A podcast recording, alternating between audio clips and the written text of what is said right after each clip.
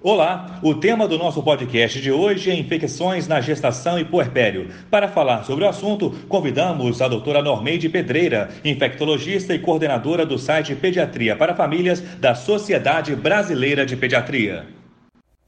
Infecções na gestação podem elevar a morbimortalidade materno-fetal, seja pelo maior risco para complicações maternas ou pela possibilidade de embriopatias. Desta forma, vacinar é a melhor estratégia para a redução de complicações e óbitos materno-fetais por doenças imunopreveníveis.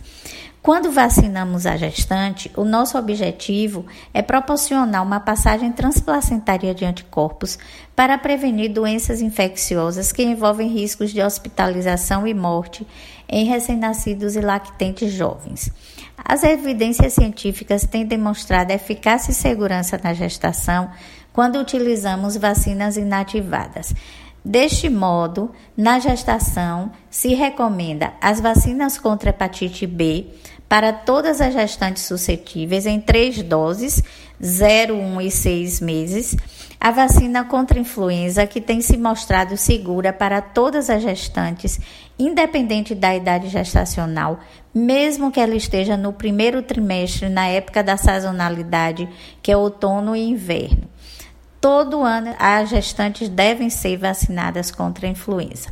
Uma outra vacina recomendada é a tríplice bacteriana acelular contra difteria, tétano e coqueluche, que tem uma efetividade estimada de 91% na prevenção de coqueluche para lactentes até 3 meses de idade, quando a gestante usa a partir da vigésima semana de gravidez até 28 dias antes do parto.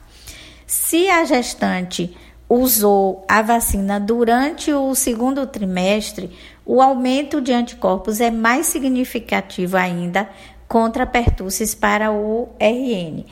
Mas esses níveis de anticorpos eles diminuem substancialmente durante o primeiro ano após vacinação, por isso, se recomenda uma dose a cada gestação, independente do intervalo.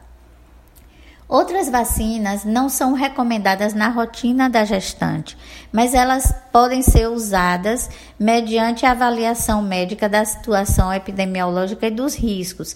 Então, elas seriam recomendadas apenas em situações especiais, como é o caso das vacinas pneumocócicas, das meningocócicas conjugadas C e a quadrivalente ACWY, a meningocócica B, a vacina contra hepatite A, que todas essas são vacinas inativadas, e a de febre amarela, que apesar de não ser inativada, pode ser feita em situações epidemiológicas especiais. As vacinas contraindicadas na gestação são as vacinas de vírus vivos atenuados. Elas continuam contraindicadas apesar dos trabalhos científicos não terem demonstrado desfechos desfavoráveis quando utilizadas inadvertidamente na gestação. E são a tríplice viral, sarampo, cachumba e rubéola, a de varicela e a vacina contra a dengue. A vacina de HPV também está contraindicada e se a gestante tiver eh, em curso de esquema, deve suspender até o puerpério. O puerpério, ele vai representar o resgate de oportunidade perdida durante a gestação em relação a essas vacinas que são contraindicadas nesse período. É importante lembrar que há vacinas contraindicadas para nutrizes, como a vacina contra a dengue e a de febre amarela.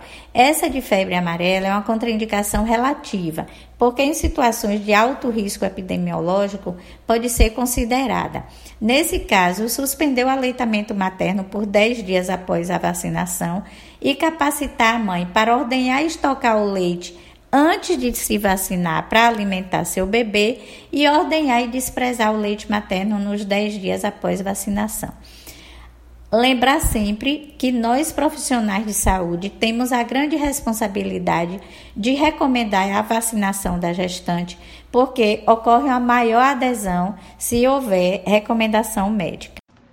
Essa foi a doutora Normeide Pedreira falando sobre infecções na gestação e puerpério. Em nosso próximo programa, o doutor Leonardo Cabral, cirurgião pediátrico e presidente da Sociedade Paraibana de Pediatria, abordará a anemia ferropriva. Até lá!